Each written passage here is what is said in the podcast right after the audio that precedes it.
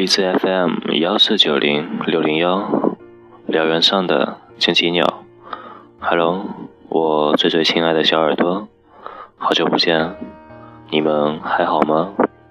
我依然是你们的主播北海道。今天主播要给大家带来的是近期的一个热点话题，关于一位台湾少女作家。因为有钱犯而上吊自杀的故事，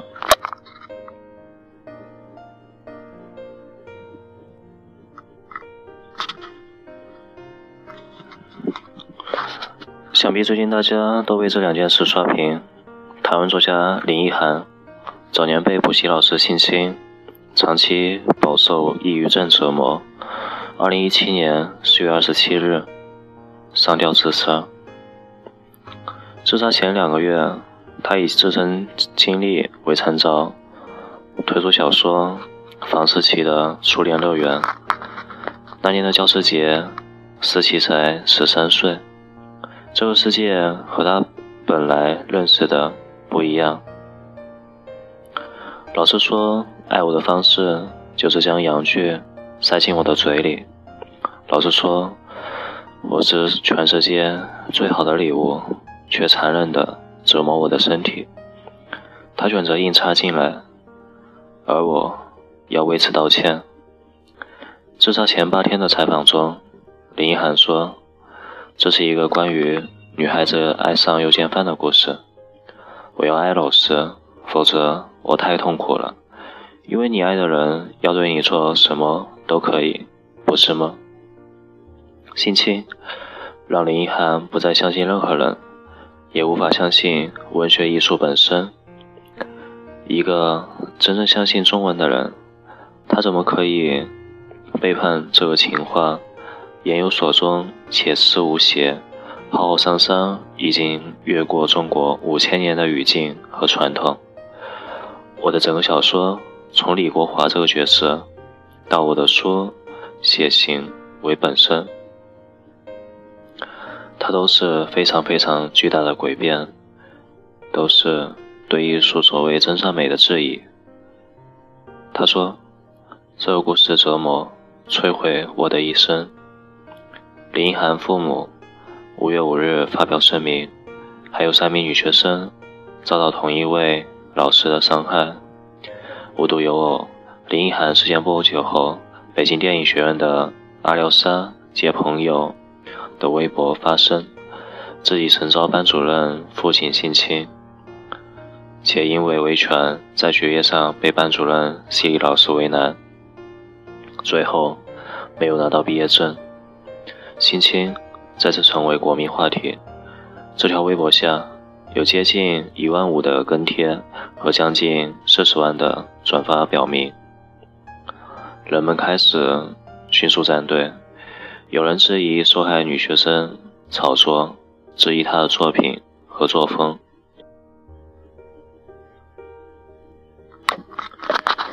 有人选择相信老师，为人师表，绝对不会做这种事。更多的人批判施暴者，批判不公的体系和权力阶层。说实话，都似曾见过。为什么我们总这样，总是在事后怀疑、悲愤、斥责、观望？最后，受害者却死的死，疯的疯，边缘的被边缘，总是于事无补。时而想冒犯的说一句：这种于事无补，与你、我每个貌似与性侵无关的人都有关。还是借一部电影聊一下为什么？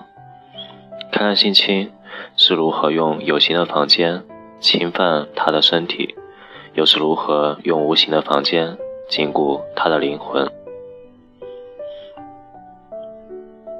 电影《房间》，无论摄影师怎样用柔和的光和小清新视角去美化，你得承认，这就是一个肮脏狭小的房间。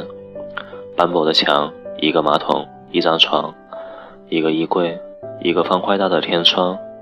没有活动的空间，没有清新的空气，没有阳光，有的是老鼠、蟑螂和蚊子。住在里面的女人乔伊，有像一个病人。这个不适合人类居住的房间，是一个犯罪场所。乔伊被老尼克囚禁了七年，性侵了七年。在这期间，生下了儿子杰克。等到儿子杰克五岁时，妈妈就要以告诉了他真相：我是被老尼克骗来的，外面还有更大的世界。叶子枯萎后是黄色的，鳄鱼、松鼠都是真的，除了我们，还有其他人，他们也是真的。然后母子决心逃跑。杰克通过装死被老尼克抱出去抛尸，在卡车上。他牢记妈妈的话，遇到停车空档，马上跳车呼救。他成功了，老尼克被捕了，但他解脱了吗？不，一个无形的房间从这一刻起建立了。一开始，儿子杰克也不适应外面的世界，他不敢和人说话，听到电话铃声会吓一跳，见到阳光的第一感觉是恐惧。好在他才五岁，医生说他的所有观念还没有定型，所以他很快融入了新生活，学会了对外婆说“我爱你”，学会了和其他小朋友一起玩。对他而言，走出了友情的进食是新生。而妈妈 Joy 呢？面对记者，Joy 仓皇而逃；面对父母，他愤怒地质问：“妈妈，为什么是我？”如果不是因为你总是教导我要对人友善，我怎么会听信老尼克的谎话，跟他进屋，面对人们？呵呵，这是一一群多么难面对的人们。人们关心他，怜悯他，议论他，然后疏远他。我是收掉的柳丁汁和浓汤，我是爬满虫卵的玫瑰和百合。我是灯火流离的都市里明明存在却没人看得到，也没人需要的北极星。电影里的七年后 joy 逃出了房间。现实里的九年中，林一涵远离了加害人，但此后的人生，他们陷入一个面积更大的黑房间。走不出的 joy 终点是疗养院；走不出的林一涵，终点。是死亡，这带出一个戳心的问题：他们走出的，到底是一个什么样的黑房间？这个无形的房间，为什么每一个切面都宏大而颠簸不破？直到读完房思琪的《初恋乐园》，舍儿才几乎看清了这个房间，也看到了它每一堵墙。第一堵墙叫无知。初恋乐园中，房思琪在日记里回忆第一次被性侵。他用蓝字写：“我下楼拿作文给李老师改，他掏出来，我被逼到涂在墙上。老师说了九个字，不行的话，嘴巴可以吧？我说了五个字，不行，我不会。他就塞进来，那感觉就像溺水。”接着又用红字写：“为什么是我不会？为什么不是我不要？为什么不是你不可以？”直到现在，我才知道这整起事件很刻意化约成这第一幕。他硬插进来，而我为此道歉。房思琪不懂，为什么是我不行，而不是你不可以？南方人物周刊在二零一六年。文章《性侵之后》中采访过几名性侵受害者，他们成年后在回忆当时的情况，说法相当房思琪。一个说，男人让他抚摸他的身体，照做就是在帮忙，自小被教育要乐于助人，便照做了，不明白抚摸意味着什么。另一个说，我有模糊的拒绝，不要吧。没有办法理直气壮。你看，未成年受害者大多不懂何为性侵，那么便很可能也不懂，他们经受的是一种恶，这样就更无从谈到什么是自我保护，什么是反击。而孩子无知，恰恰是因为大人们不想他们懂。初恋乐园中，房思琪被性侵后，试探着问父母：“我们的家教好像什么都有，就是没有性教育。”他母亲说：“什么是性教育？性教育是给那些需要性的人。父母将永远缺席。其实缺席的，又何止是房家父母？就在今年三月，网上对小学生性健康教育读本声势浩大的抵制，逐渐中国父母的意识水平。这本教材教小学生说不。”家长 get 到的重点是孩子太小，内容太露骨。现在小学二年级就开始学习这个了吗？终于，在家长们团结一致的吐槽下，教材被学校迅速收回。这些家长肯定没有看过《初恋乐园》中这么一段话：思琪，我有的时候想起来都不知道老师怎么舍得我那时那么小。李国华说。那时候你是小孩子，但我可不是。不要嫌弃性教育早，因为性侵从来不嫌弃你的孩子小。知道较无知的墙，把守的卫兵不是别人，正是同样无知的家长。第二堵墙叫耻感和爱。初恋乐园中，房思琪试探父母，思琪在面家一面。整理行李，一面用一种天真口吻对妈妈说：“听说学校有个同学跟老师在一起，谁？不认识。这么小年纪就这么骚。”思琪不说话了。他一瞬间决定从此一辈子不说话了。因为无知而产生的所有性疑问，在周围人拒绝解答的中，化为了无法出口的耻感。耻感是房思琪们不可说、不敢说的东东西。她向闺蜜怡婷坦白：“如果我告诉你我和李老师在一起了，你会生气吗？”该做的做了，不该做的也做了。老师跟我们相相差几岁啊？三十七。天哪，你真的好恶心！我没有办法跟你说话了。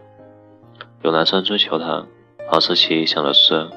已经来不及了，我已经脏了，脏有脏的快乐，再想干净就太苦了。难怪林涵只能这么去理解《初恋乐园》这起一个女孩子爱上邮件犯的故事。她无法承认强奸，只承认爱，因为右肩是脏的，爱。是干净的。我想出了唯一解决之道了。我不能只喜欢老师，我要爱上他。你爱的人对你做什么都可以，不是吗？我要爱老师，否则我太痛苦了。然后他一次次试着去理解老师，但还有另外一个自己在不断提醒这种爱的怪异之处。他们知道什么叫不被当人看吗？他们当真知道被当成狗操的意思吗？爱只是人插进你的嘴巴，而你向他说对不起。就这样，耻感和爱成为施暴者控制受害女性的两件利器。在这两件利器的作用下，他们不能说，不敢说。而生活中所有星星点点的日常，却从未放过他们。在博客中，林一涵写道：“公寓管理员老看着我，每踏进巷子，就感觉到他把眼眼球软哒哒的投掷到我眼脸上。”在知乎上，还有匿名的受害者说：“上体育课聊到处女膜，心里就咯噔一下；新闻之夜聊到第一次，心里又咯噔一下。”可以想象，无数件对普通人而言轻如鸿毛的日常小事，在性侵者的耳朵里无意重锤。他们做什么干净的事，都摆摆脱不了“我紧张了”这个强暗示。第三堵墙叫善意，呵呵。为什么善意也是墙？在小说中，房思琪疯掉了。林一涵说，他注定会将走到毁灭，且不可回头。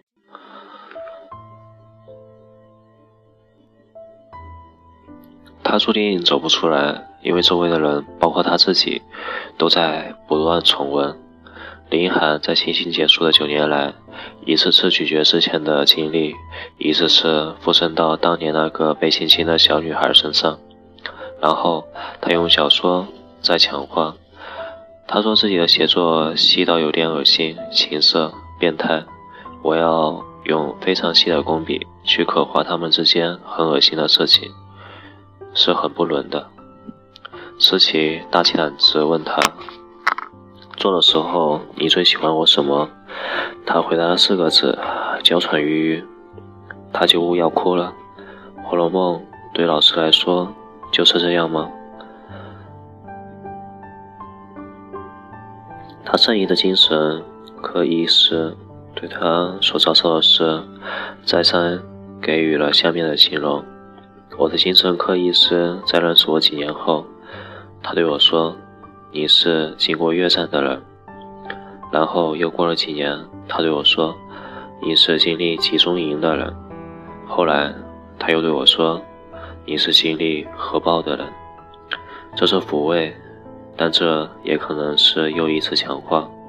这不是专业人士，但微博网友提供的观点值得深思。数年前。李银河曾经将要用自己的身体伤害罪来代替强奸罪。我们讨论强奸行为时，附加太多意义和传统，最终竟反刍到脆弱的受害人身上。讲白了，就算是遭遇强奸，本质上也只是身体器官受到暴力的伤害，不应该有人因此自杀，让自己漫长的余生在被害的阴影里无法走出。他们为什么非但走不出来，反而越来越不正常？其中一个原因是不是因为我们带着深切的同情，逼他们一次次将自己重新受害者化，一次次自我强奸？是不是因为我们的善意里也包含了一种对异类的疏远？或者在揣测大胆一些，是不是因为我们内心也觉得我们失去了处女膜，脏了，所以？我们才同情他。最怕善意的墙是由一块块思维落后的砖构成的，却很少人把善意释放到该释放的地方。他的精神的黑洞。奇怪的是，没有人要听我讲内心，没有人知道我害怕睡觉，害怕晚上，害怕早上，害怕阳光，害怕月亮。林一涵是受害者，他肯定是受害者。于是，他也一直是受害者。第四堵墙叫不许说话，很好理解吧？小说《初恋乐园》，李老师跟思琪说：“嘘，这是我们的秘密哦。”他现在还感觉那食指那里的身体里，既像一个摇杆，也像马达。即使采访性侵之后的受害者，艾玛说。那男人叮嘱他不要跟父母讲，不，不仅是施暴者，叫他们不要说话，还有更多的人，相关的、无关的，都在做这样的事情。与此同时，他还被学生孤立。你只有负能量，他有病吧？就在最近几天，学校的辟谣一称，受害者患精神性疾病。该生自中学起就有抑郁症，大学时曾因抑郁症自杀洗胃。更多的吃瓜群众进一步开始污名化，这广告打得好，心情不亏。如果不是对他有诉求，一个老头能信心到他？从过去到现在，从相关人士到无关群众，每一次发声，都在叫他闭嘴、走开。这和林一涵之死何其相似！苍蝇不叮无缝的蛋，这老掉牙的俗语，一次次以新的变形不断出现。总的来说，就是幸福过头了，世间好的都给你了。这样的句子，说不想再找了。我们永远。能听到大家对女性受害者的合理性解释：太漂亮，胸大无脑，太开放，作风不好，家教不好。一句话，苍蝇盯上蛋就是蛋的错。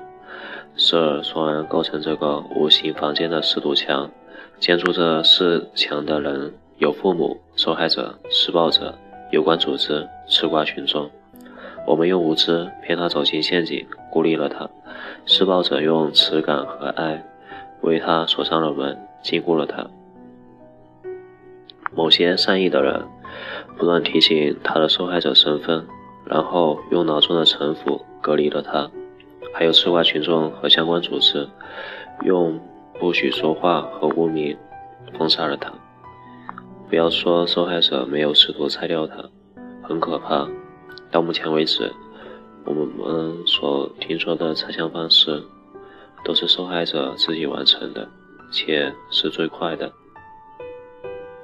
四，变疯、退学、辞职，变得滥交，每况愈下，从此改变了人生轨迹。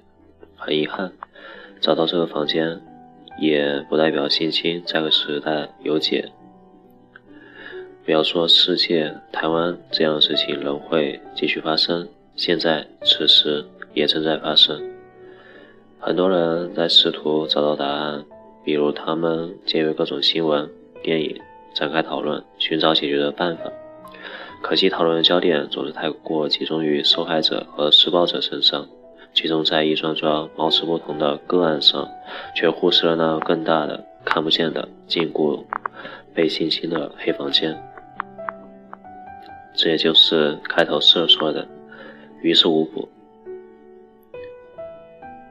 书评蔡依文说过：“任何基于性的暴力都是整个社会一起完成的。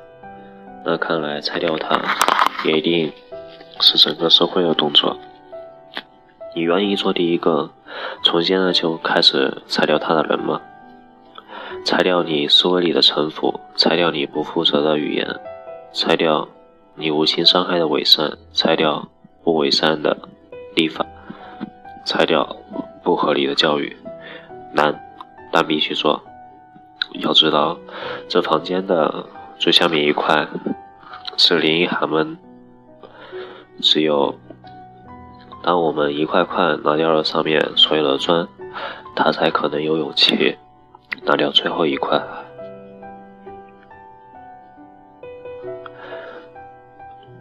故事结束。不知道大家听完之后是否有什么感言？性侵这个问题在现代社会还随时随地随刻的在发生。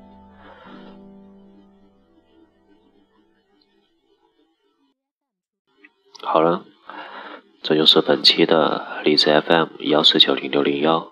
燎原上的金鸡鸟，我们下期再会。